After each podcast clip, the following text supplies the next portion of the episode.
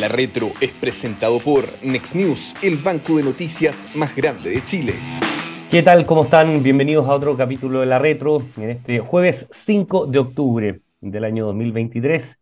Como siempre, conversando con Cecilia Cifuentes, la economista y directora ejecutiva del Centro de Estudios Financieros del S Business School, y con Guillermo Ramírez, abogado, diputado de la UDI y miembro de la Comisión de Hacienda de la Cámara eh, de Diputados. Lo primero, como siempre, les pregunto cómo están, cómo va la semana en este mm, octubre que ha tenido de todo, clima frío, lluvioso y también días primaverales con casi 28 grados como tuvimos el fin de semana. ¿Cómo les ha ido? ¿Qué tal? Bien, bien, todo bien, gracias.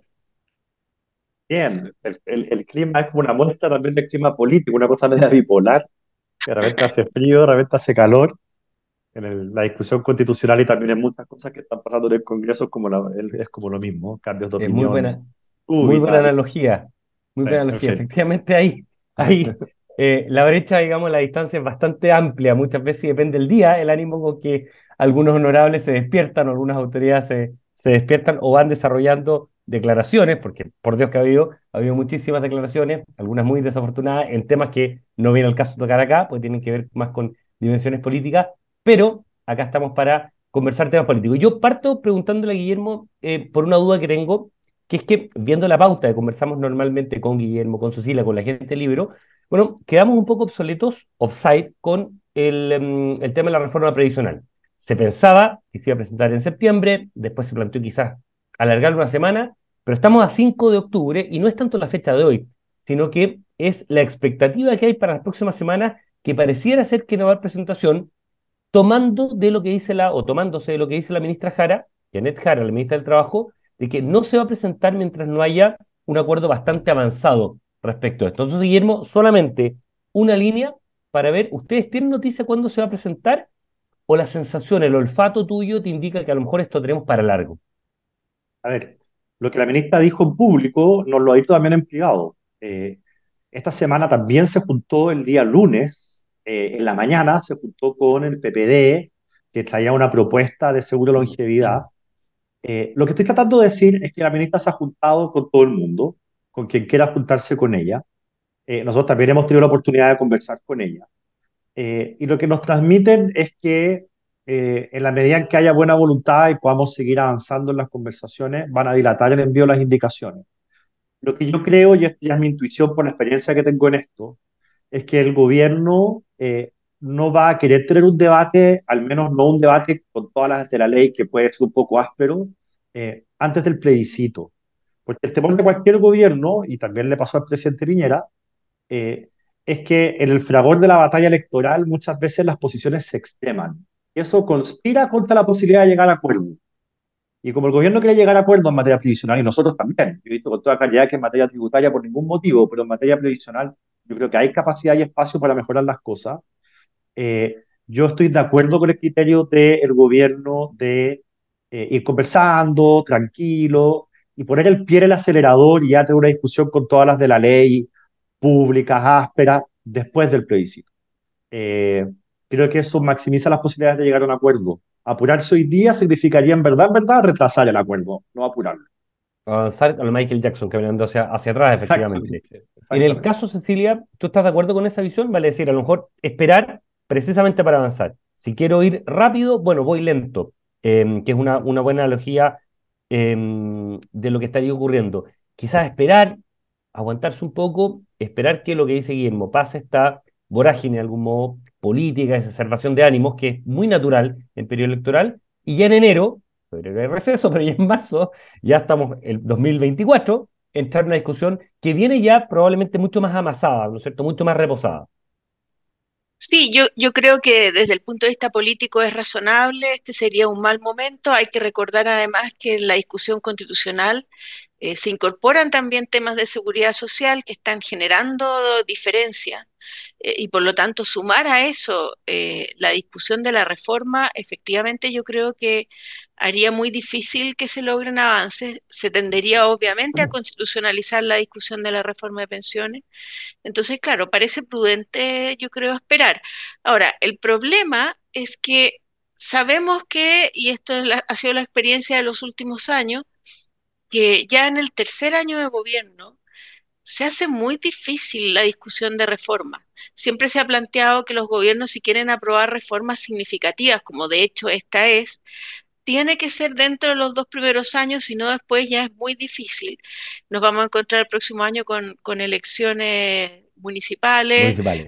De, bueno, entonces, esto es bien complejo. Yo cuando veo como, como ha sido el contexto de los últimos años, siempre vuelvo a la idea de que cuatro años, y esto no se está cambiando en la propuesta constitucional, pero los periodos de cuatro años de gobierno eh, parecen excesivamente cortos en términos de lograr aprobar reformas importantes.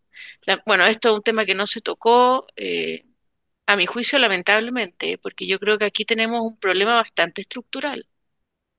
En, términos del, tiempo que hay, dura cuatro años, pero sabemos que al segundo o tercer año ya la cosa está siempre pensando en la próxima elección y obviamente con, timing propio. Guillermo. No, un comentario sobre lo que dice Cecilia. Ella tiene toda la razón. Los políticos sabemos todos que las reformas se hacen en los dos primeros años. Y la razón por la cual se hacen en los dos primeros años, porque en el año 3 y 4 tú tienes elecciones.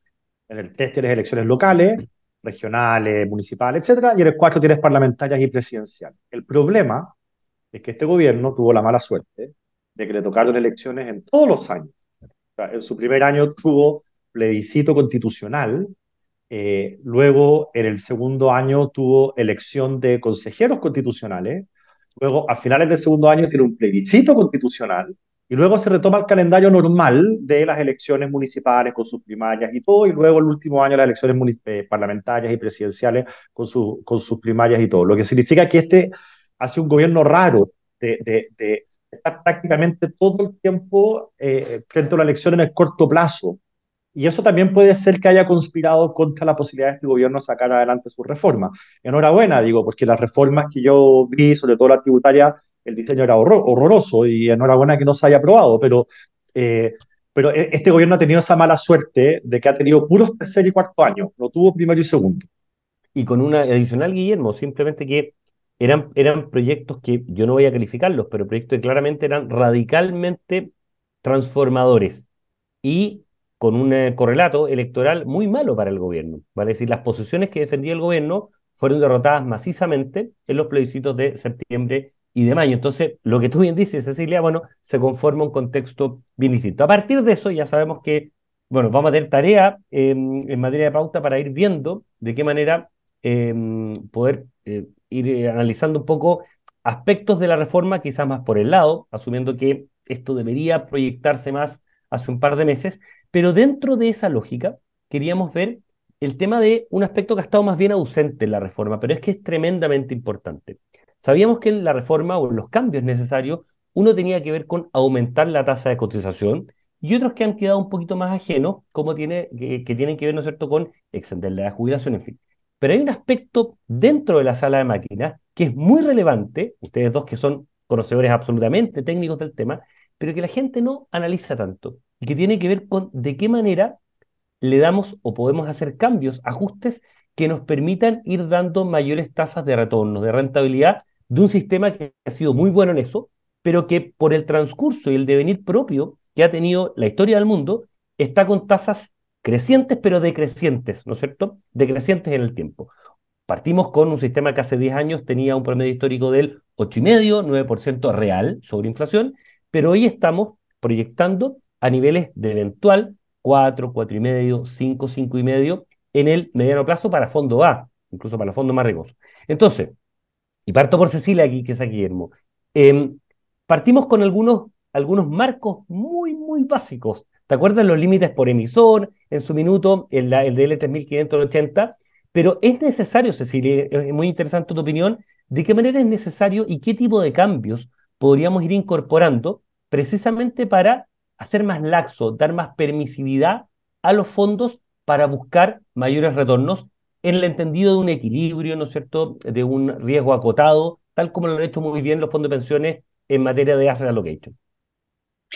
Bueno, sí, súper interesante el tema, Cristian, porque, porque como tú dices, este es un tema que es tremendamente relevante en, en los montos finales de las pensiones, Igual lo tan relevante es que la tasa de cotizaciones. Bueno, ¿cuánto rentan esos fondos?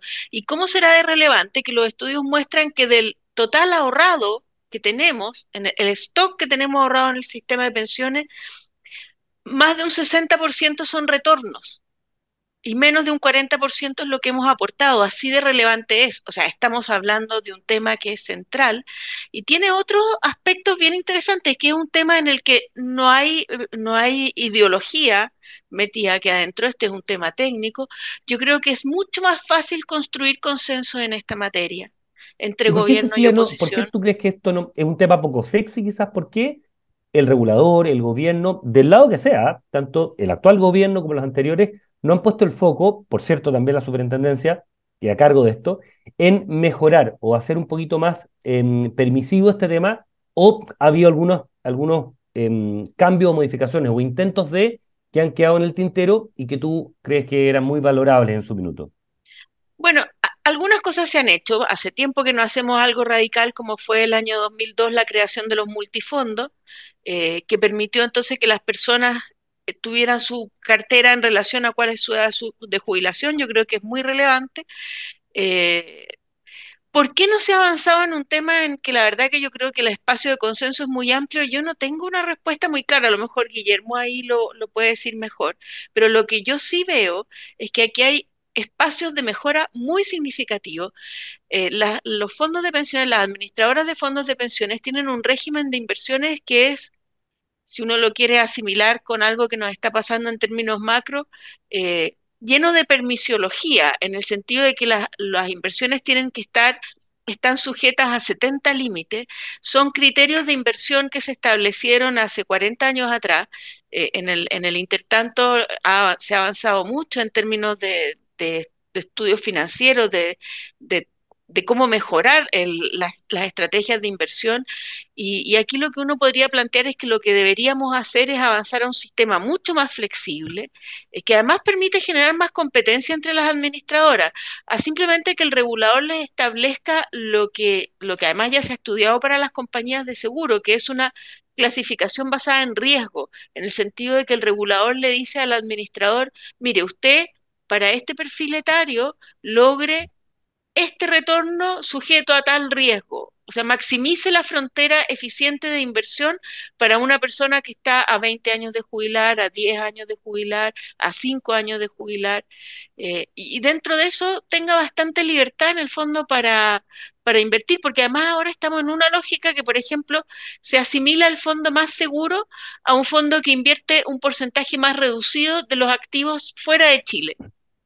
Y eso ya no es así en el fondo. A lo mejor en algún periodo en que aquí en, Chile había bajo riesgo, tener gran parte de la cartera en Chile y en UF era una decisión en términos de riesgo-retorno bien razonable. Ya no es así. Eh, la diversificación es muy importante, entonces yo creo que aquí los espacios para avanzar son muy importantes. Incluso uno podría simplemente para ir mostrando avances, decir, vamos a hacer una modificación en este tema que se puede aprobar, yo creo, bastante rápido en el Congreso y de esta forma ya ir logrando eh, mejores pensiones, probablemente más hacia mediano plazo que a corto plazo, pero sería algo muy, muy relevante de hacer.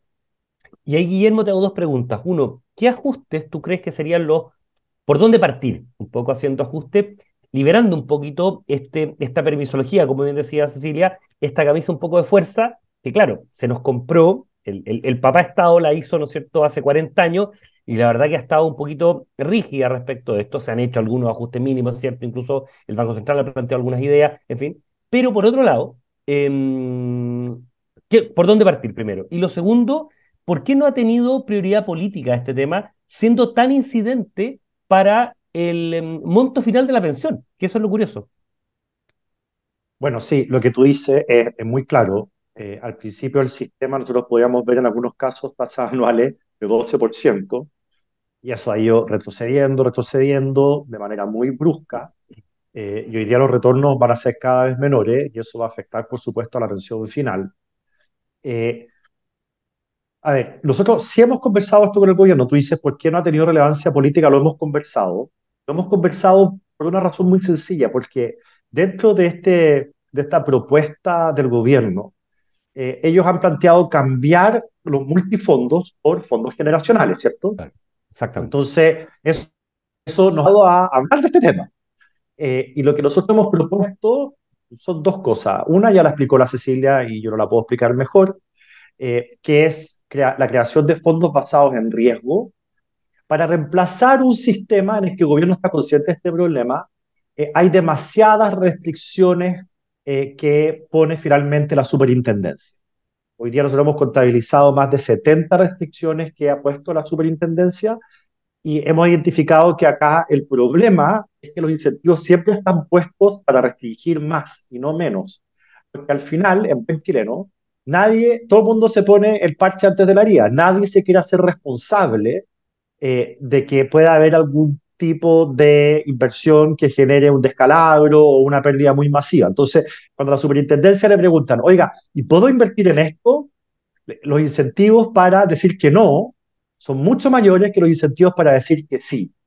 Entonces, eh, creo que una lógica de fondos generacionales, pero que en el fondo las exigencias estén de acuerdo al riesgo y no de acuerdo a los instrumentos, riesgo que puede ser calificado incluso por agencias privadas que la ley reconozca, eh, puede generar una flexibilidad mucho mayor para los inversores que redunda finalmente en tasas de retorno o podría redundar en tasas de retorno mucho más altas. No, y competencia, interesante la competencia, porque el efecto manada, que incluso está comprobado respecto a esto, bueno, se quiebra un poco, hay una inercia que se quiebra. Se quiebra, eh, hoy día nosotros sabemos que hay AFPs que miran lo que hacen las dos, que tienen equipos técnicos más preparados y, copian. Eh, y, en el fondo, claro, la rentabilidad no es exactamente la misma por un tema temporal, porque reacciona sobre algo que ya se hizo, pero básicamente eso explica la falta de competencia y la falta de osadía muchas veces en las inversiones. Eh, yo creo que el mercado financiero ofrece un millón de oportunidades que, que, que, no se aprovechan cuando hay camisas de fuerza tan ajustadas. Por eso hay que liberar un poquito más esto, darle más espacio a los inversores y, finalmente simplemente poner restricciones por, por riesgo eh, y no empezar a ver instrumento por instrumento que finalmente conspira contra tasas de retorno mayores. Y una dimensión, Guillermo, y ahí le, doy la palabra a Cecilia, de efecto multiplicador. El, en, en, la primera década, en la década del 80, la, la década del 90, el mercado de capitales se hizo mucho más grande, se sofisticó mucho, precisamente porque habían poderes compradores muy importantes. Bueno, hay dimensiones hoy del mercado de capitales toda la parte de renta residencial, por ejemplo, de capital de riesgo, en que acotadamente, ¿no es cierto?, entendiendo la diversificación, las AFP podrían participar de manera mucho más decidida eh, y que hoy obviamente no se les permite, como sí muchas veces a las compañías de seguro, en el, caso de renta, por ejemplo, que es por definición su negocio. Pero en materia, por ejemplo, de capital de riesgo, uno podría capturar eh, una buena parte de la rentabilidad extraordinaria fuera de serie, ¿no es cierto? Que han tenido algunos proyectos, precisamente teniendo en cuenta que a veces te fallan nueve, pero es tan alta la rentabilidad de uno que te compensa en dimensiones, insisto, que probablemente representarán un 0,5% de los fondos total administrados, un 1% totalmente administrados. No estamos hablando de que vamos a apostar todos los huevos, de toda la, la, canasta de huevos en uno solo, ¿no es cierto? Entonces, Cecilia, ¿cómo poder entender ese efecto multiplicador que es tan virtuoso para la economía e innova tanto? Bueno, es que eso es totalmente así. De hecho, si uno tuviera que decir ¿Cuál ha sido el factor que ha permitido que Chile tenga el mercado de capitales más desarrollado de América Latina? Han sido las inversiones de los fondos de pensiones. Este es un, círculo virtuoso en el fondo que permite que los ahorros de los trabajadores vayan a proyectos rentables y que por lo tanto esos proyectos rentables tengan financiamiento y que si tienen financiamiento pueden crecer y pueden contratar trabajadores. Eso hace subir los sueldos eh, y hace subir las pensiones. O sea, el círculo virtuoso que hay entre capital y trabajo, producto del sistema de capitalización, es súper relevante. Y aquí, y esto se suele hacer como la caricatura de que esto favorece a los grandes capitales, eso es absolutamente falso. Aquí todos se favorecen en el fondo, de que haya disponibilidad de fondos para que haya proyectos de inversión y esos proyectos de inversión necesitan mano de obra. Y por lo tanto, eso es muy positivo y aquí efectivamente está esta posibilidad que tú planteas que uno la podría llamar como activo alternativo, que se ha ido eh, creando la opción para que los fondos de pensiones inviertan, pero todavía con bastantes restricciones.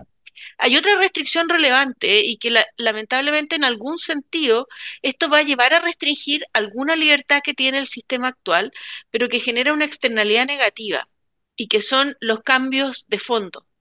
Eh, esta, casi total libertad que tienen los afiliados para cambiarse de un fondo a otro, genera un problema. Bueno, está demostrado además que no se benefician los afiliados, que a la larga estos cambios constantes de fondos los terminan perjudicando a ellos mismos.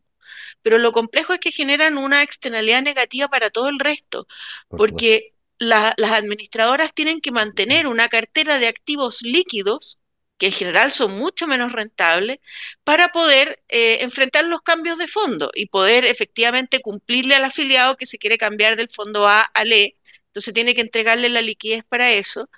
Eh, y eso hace que tengan estas, estas carteras de activos poco rentables para responder. Bueno, en esto la reforma que plantea el gobierno, y que yo creo que es un aspecto positivo, restringe esta libertad.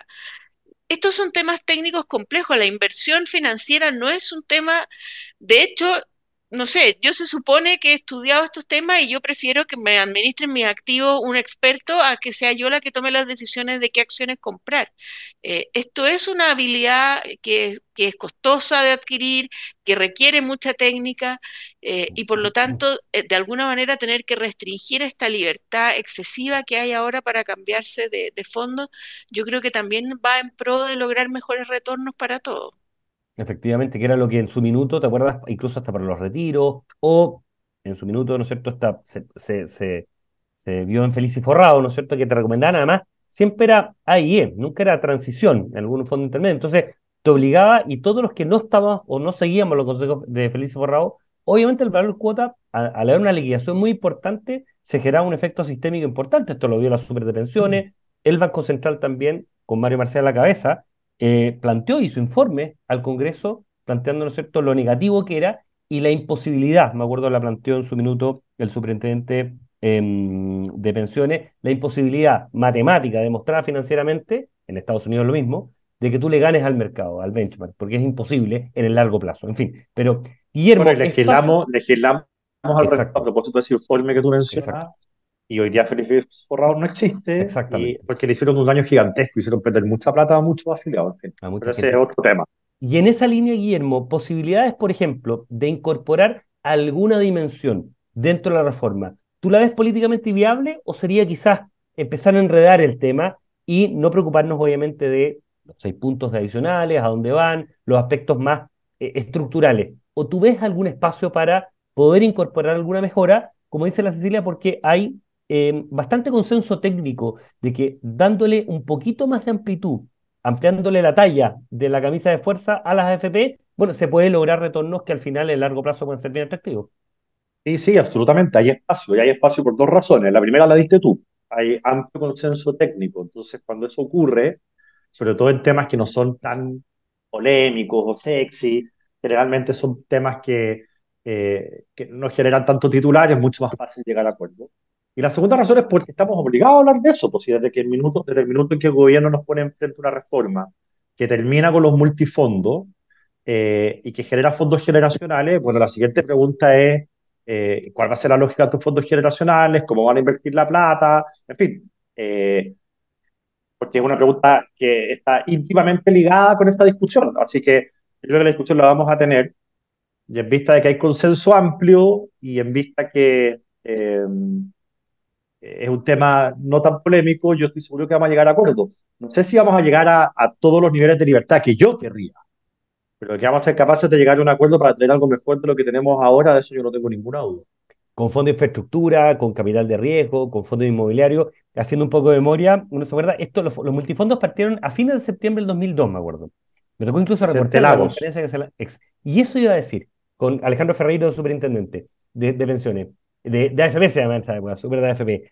Entonces uno piensa, un presidente socialista, acá no fue el, el, gobierno militar el que impulsó, no, no, acá estamos hablando de un presidente socialista, el que dice, señores, ¿por qué no damos libertad a las personas para poder elegir con la posibilidad de cambio y por default la persona que no entre entra al fondo B, ¿no es cierto?, en, en un comienzo y bueno, se va cambiando con edad. Y un superintendente que era demócrata cristiano, como era Alejandro Ferrer, ¿no es cierto?, de militancia en eso. Entonces, eh, es súper interesante cómo han ido cambiando un poco las percepciones y bueno, eh, ya la historia, es historia obviamente del tema, ojalá se pueda incorporar en la reforma porque es tan necesario eh, esta dimensión de cómo se renta, ¿no es cierto? Cómo trabaja el motor, más allá de cuánta benzina uno le echa y a qué parte del motor se le echa en este tema. Como siempre, un gusto en esta conversación que tenemos todos los jueves, estar con Celina Cifuentes, economista, director ejecutivo del Centro de Estudios Financieros del S Business School, y Guillermo Ramírez, abogado y diputado de la UDI. Muchísimas gracias como siempre y nos estamos encontrando la próxima semana. Que tengan un gran día. Nos vemos. La Retro es presentado por Next News, el banco de noticias más grande de Chile. El Libero, la realidad como no la habías visto. Haz que estos contenidos lleguen más lejos haciéndote miembro de la red Libero.